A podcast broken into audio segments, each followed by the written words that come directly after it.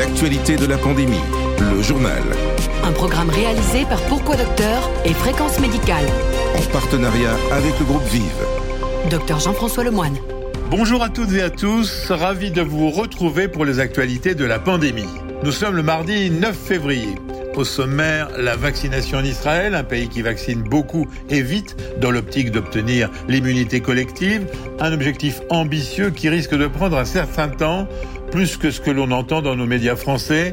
Et en attendant, le pays est toujours en plein confinement. La réalité des chiffres, les premiers effets de cette vaccination, les obstacles, nous en saurons beaucoup plus avec la longue interview du professeur Cyril Cohen, immunologiste et un des responsables du programme de vaccination dans ce pays. Il nous dira en particulier qu'avec l'arrivée des mutants, l'équilibre reste fragile. Ces mutants seront aussi le thème de l'éditorial du docteur Jean-Paul Mar, rédacteur en chef de fréquencemédicale.com. Le journal de la pandémie. Bonjour professeur Cyril Cohen. Bonjour docteur Lemoine. Alors vous êtes directeur du laboratoire d'immunologie à l'université de Bar-Ilan et par ailleurs membre du Conseil national sur les effets des vaccins contre la Covid-19. En France, les informations concernant votre pays sont très contradictoires. Alors vous comprendrez qu'avec vous, on veut tout savoir de cette vaccination très en avance et surtout très ambitieuse. Et d'abord les chiffres. En France, on dit que presque les deux tiers des habitants d'Israël, qui rappelons-le comptent près de 9 millions d'habitants, sont vaccinés. C'est vrai? Nos chiffres sont à peu près de 3 millions et demi de personnes qui ont reçu euh, la première dose et à peu près 2 millions, même un tout petit peu plus de personnes qui ont reçu aussi la seconde dose. Donc ça veut dire en fait que sur ces 3 millions de personnes, ou 3 millions et demi, la moitié ont reçu les deux doses. Et ce chiffre que l'on voit un peu partout en France de 61% de vaccinés est exact?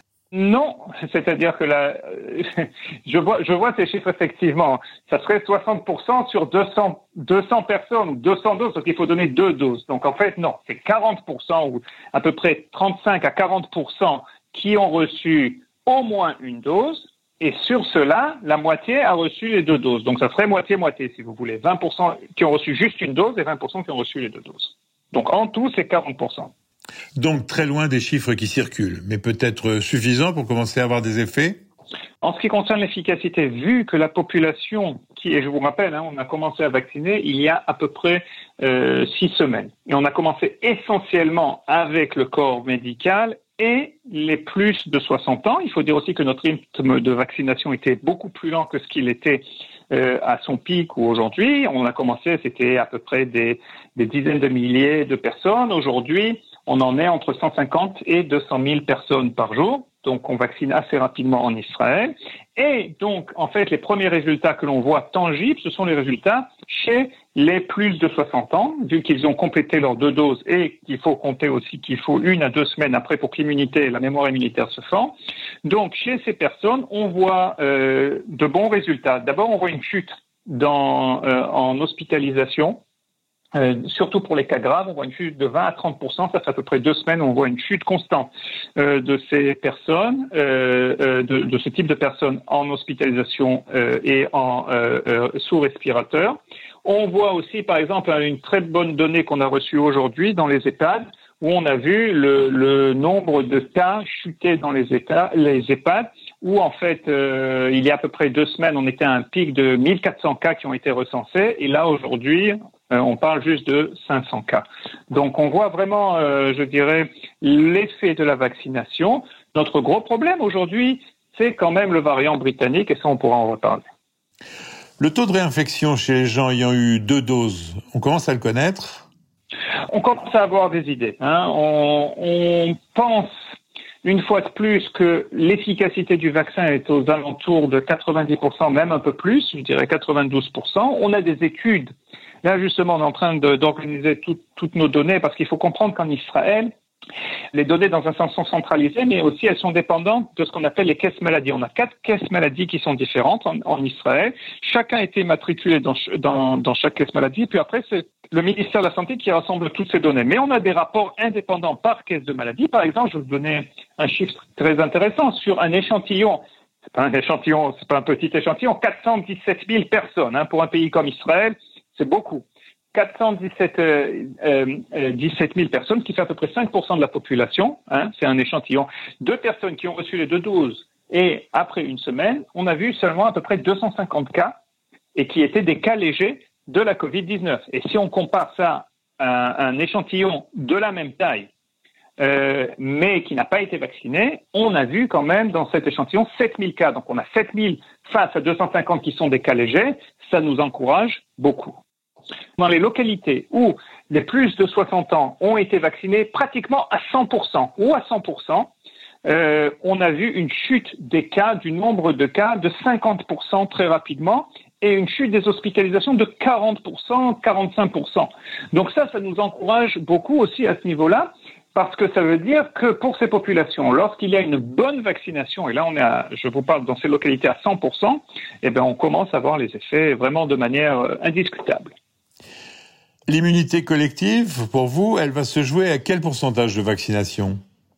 Écoutez, je vais vous dire, l'immunité collective, c'est un concept que les gens, les gens ne comprennent pas tout le temps. Pour qu'il y ait immunité collective, il faut qu'il y ait aussi protection par rapport à la transmission grâce au vaccin. Et ça, nous n'avons pas encore les données. Nous ne savons pas si quelqu'un qui est vacciné euh, euh, euh ou que le vaccin, en fait, empêche la transmission du virus. Ça, ça ne veut pas dire que cela n'arrive pas. C'est juste que nous n'avons pas les preuves. Donc, pour arriver à une immunité collective théoriquement, vous savez, la formule, c'est 1 moins 1 divisé par R0. Si, si le R0 était à peu près de 2, 3 pour ce virus, donc on parlait d'atteindre une immunité collective euh, euh, à partir de 60-70% de la, la, population qui serait immunisée. Mais là, aujourd'hui, avec ce variant britannique qui représente 80% euh, à peu près des nouvelles contaminations par jour, et le fait que son R0 est de au moins 70% plus haut, donc si on prend un R0 de 3, ça veut dire un R0 de 5, aujourd'hui, pour arriver à l'immunité collective, nous serions plus du 80 85%. Et ça, ça va être très très dur parce que nous ne vaccinons pas en Israël les enfants. Et je vous rappelle que les enfants, euh, au moins en Israël, représentent à peu près plus de 20% de la population. Avec ces premiers résultats, vous êtes confiant sur le soulagement des services de réanimation? Tout d'abord, en Israël, la vaccination est aussi volontaire. il n'y a aucune obligation d'être, euh, de se faire vacciner. Nous respectons le choix de chacun. C'est normal. D'un autre côté, en fait, nous espérons commencer à vider les hôpitaux. Nous avons vu, une fois de plus, comme je vous le disais, une réduction au niveau du nombre de patients, euh, de patients en état grave. On est passé à un pic il y avait à peu près deux semaines, 2200 et quelques. Aujourd'hui, on est aux alentours de 1000. Ce n'est pas suffisant. Et notre gros problème, c'est la moyenne d'âge qui, euh, en réanimation, comme je disais avant, est en train de baisser. C'est-à-dire que nos patients, en fait, les plus jeunes, euh, sont plus jeunes, en fait. Et, ça, on l'attribue euh, aux variants britanniques. Vous semblez beaucoup craindre ce variant britannique. Vous ne vaccinez qu'avec des vaccins de Pfizer. Or, le laboratoire dit que son vaccin est efficace contre ce variant. Ça, nous pouvons le confirmer parce que nous avons eu des études indépendantes euh, qui ont été faites aussi en Israël, grâce au plasma de gens qui ont été vaccinés avec deux doses, etc., et qui ont prouvé apparemment que le, euh, leurs anticorps étaient capables de neutraliser la souche britannique. Le seul problème, c'est qu'aujourd'hui, la souche britannique, comme je vous le disais, elle se déchaîne euh, surtout chez les jeunes, et donc, en fait, c'est la population qui n'est pas vaccinée. Et on a vu, vous savez, euh, pour une première fois, et c'est très triste de le dire, une, unité de soins intensifs pour enfants et bébés qui a dû être ouverte pour les patients du corona. On ne connaissait pas ça jusqu'à présent. Dans les deux premières vagues, nous n'avions jamais eu ça.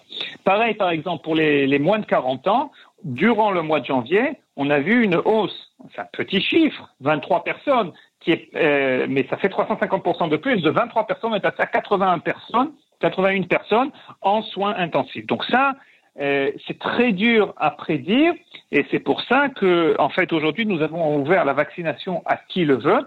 Mais ça aussi, il y a des gens qui sont un peu réticents. Il n'y a pas de données solides sur l'efficacité du vaccin sur les autres variants. Euh, vous allez les avoir quand?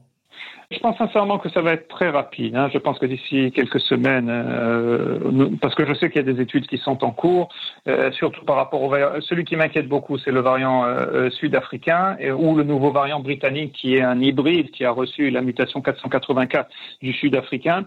Donc, nous espérons avoir ces résultats. Ce qu'on sait plus ou moins, c'est que les vaccins sont efficaces, mais pas à 100%. Maintenant, il faut dire aussi que ce sont seulement des tests sérologiques qui sont faits et pas, par exemple, les tests, je dirais, sur les cellules T, etc. Donc il va falloir des tests beaucoup plus, je dirais, complets pour pouvoir déterminer la résistance. Je pense que d'ici quelques, quelques semaines, nous aurons ces résultats. En fait, vous êtes une phase 4 géante pour Pfizer. On a une phase 4 si vous voulez, mais d'un autre côté, euh, nous, nous aussi, nous sommes très contents de sauver des vies. Ce qui n'est pas contradictoire. Je disais cela parce que cela explique pourquoi vous n'avez pas le problème de dose que nous avons en France.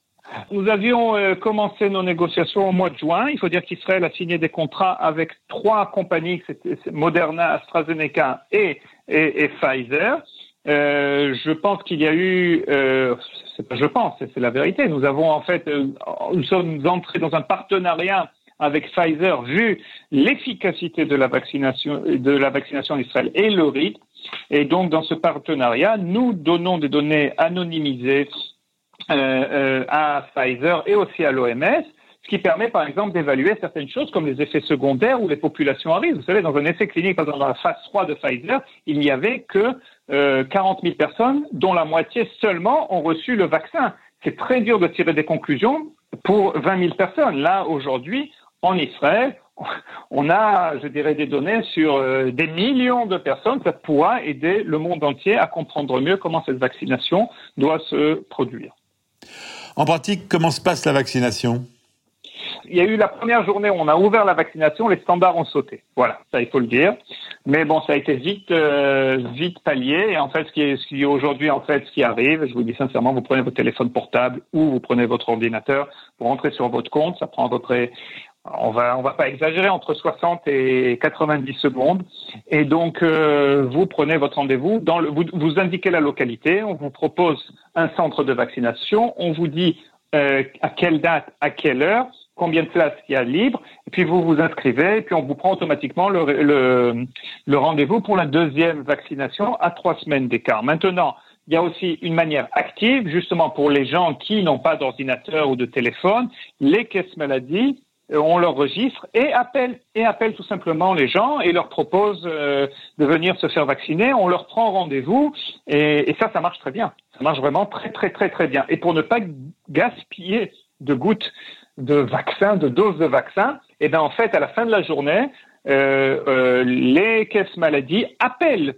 des gens qui ne sont pas sur la liste, qui n'étaient pas à la base sur la liste des personnes vaccinées, parce qu'on a, on commencé juste par les plus de 60 ans, après on est descendu 55 ans, 50 ans, etc.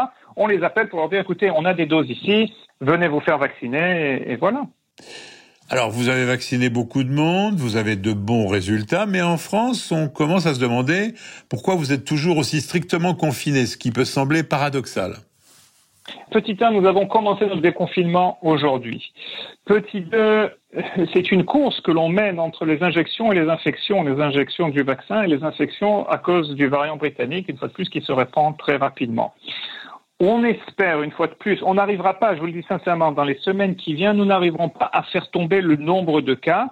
Pour l'instant, notre objectif, c'est de faire tomber euh, euh, euh, les, les, cas graves et les décès. Ça, c'est notre objectif primaire pour les semaines qui viennent, mais on ne peut pas non plus laisser, je vous dirais sincèrement, toute l'économie et l'éducation dans cet état-là. Nous avons décidé de faire un, un confinement. Ce confinement, il n'a pas été suffisamment drastique. Je sais que ça va vous paraître un peu bizarre, mais il n'a pas suffisamment été drastique. Et on a quand même maintenu une très très grosse partie de l'économie, euh, je dirais 80%, 90%. C'était seulement les commerces qui ont été fermés, je vous parle au niveau économie, hein.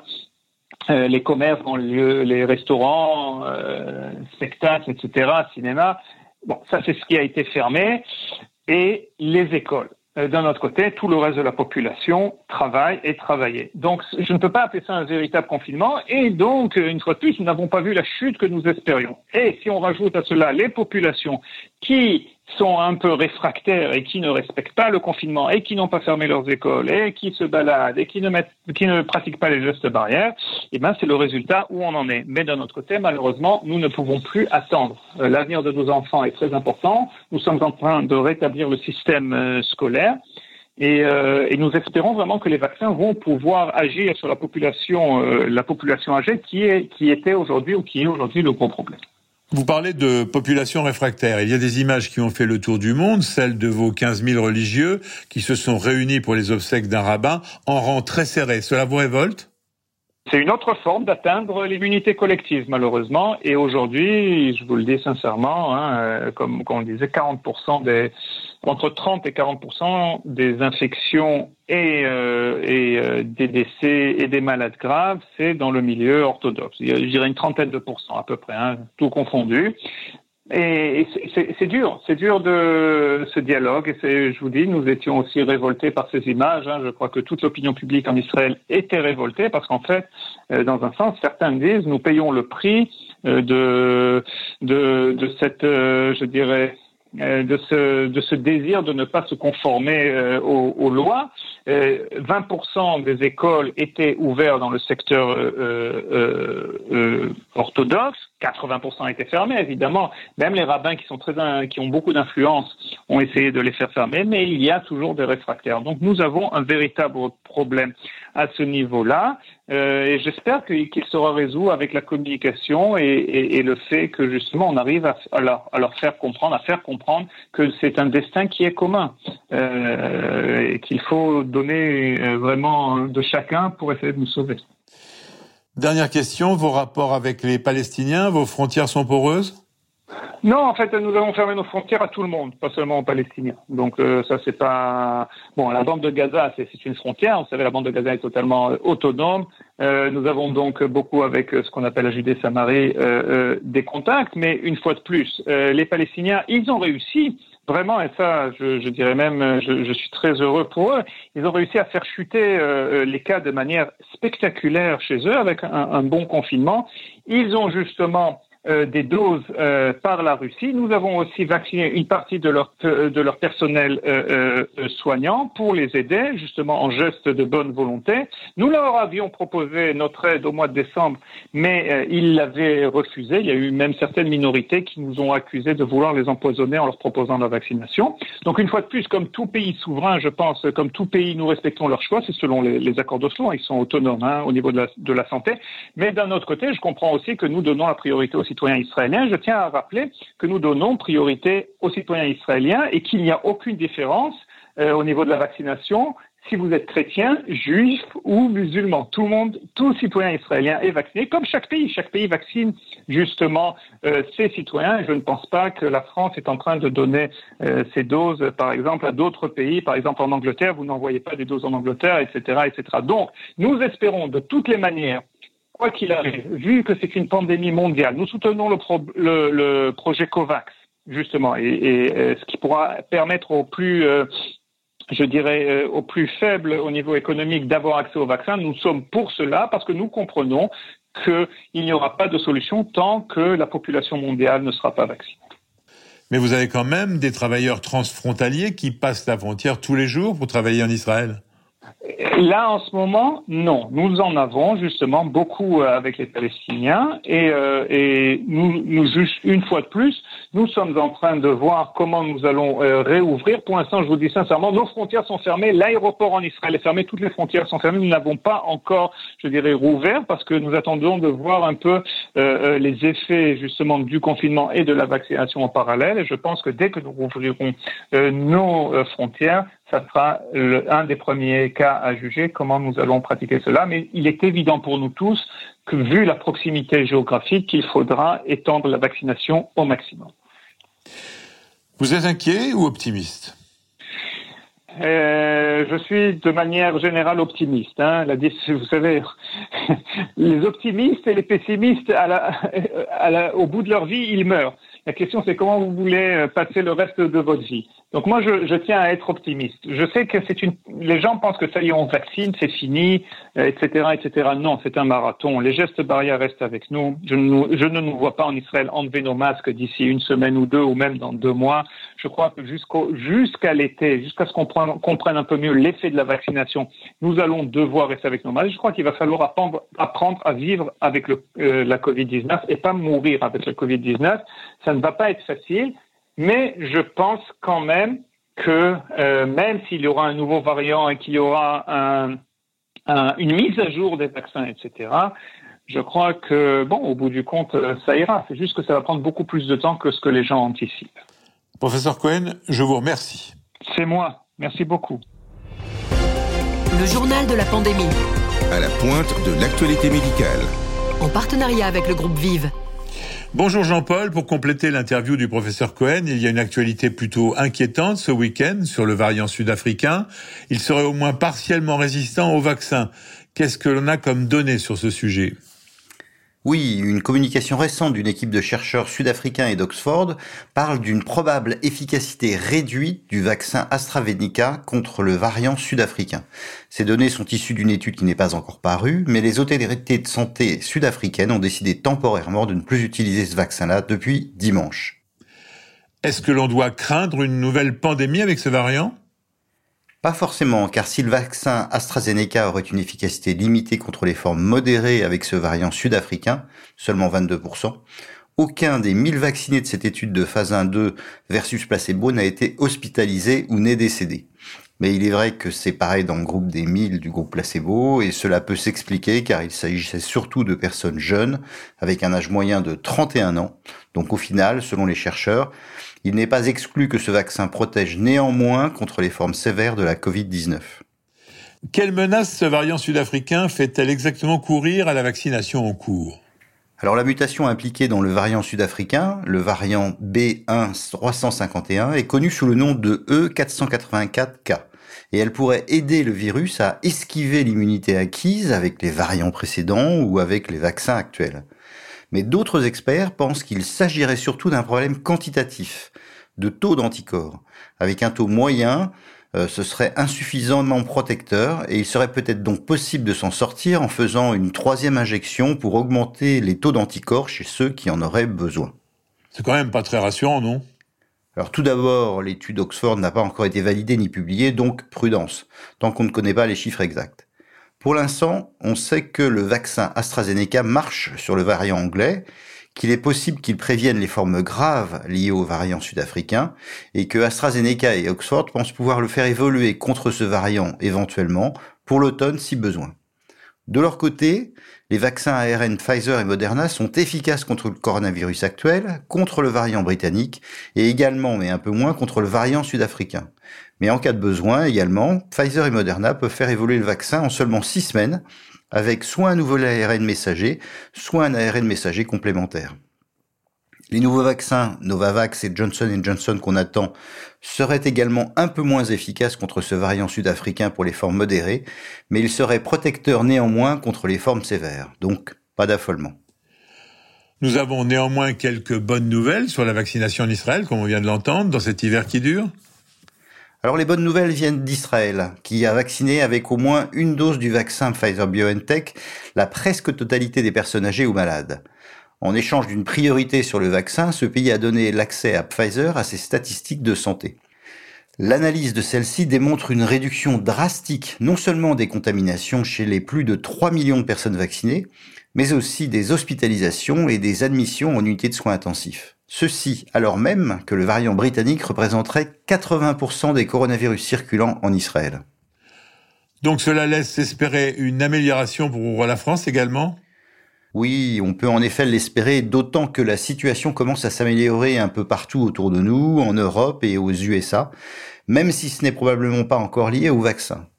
La vaccination pourrait accélérer cette amélioration et on peut se demander si dans très peu de temps, euh, la problématique, ça va pas être plutôt dans l'hémisphère sud, car cet hémisphère, je vous le rappelle, va rentrer dans l'hiver. Autre bénéfice actuel en France, avec les gestes barrières, les infections de l'hiver, grippe, bronchiolite et gastroentérite sont très diminuées en nombre et en forme grave, et elles n'encombrent pas les hôpitaux cette année donc. Donc en pratique, Jean-Paul, que nous conseillez-vous? En pratique, la priorité, c'est d'arrêter de ressasser ces histoires de variants et de vacciner 15 millions de Français âgés ou malades rapidement afin de réduire le risque d'hospitalisation ou de décès au plus vite et ainsi lever le risque d'un confinement partiel ou total. Il faut ensuite laisser bien sûr l'OMS et les fabricants de vaccins faire leur travail, c'est leur spécialité. En attendant, on porte un masque, on se lave les mains et on respecte la distanciation sociale, car cela marche quel que soit le variant. C'était l'opinion tranchée de l'excellent docteur Marr. Chaque semaine, retrouvez toute l'actualité santé en partenariat avec le groupe Vive. Ce podcast est terminé. N'oubliez pas que vous pouvez me contacter en envoyant un mail à jf.lemoine.fréquencem.com. Je répète, jf.lemoine.fréquencem.com. Vous retrouverez le docteur Jean-Paul Mar demain avec les autres actualités de la médecine parce que pendant la Covid, eh bien, les autres maladies ne font pas de pause. Quant à moi, je vous retrouve vendredi pour le podcast du docteur Lemoine, ma vision de l'actualité santé. En attendant, portez-vous bien. L'actualité de la pandémie, le journal. Un podcast produit par Pourquoi Docteur et Fréquence Médicale.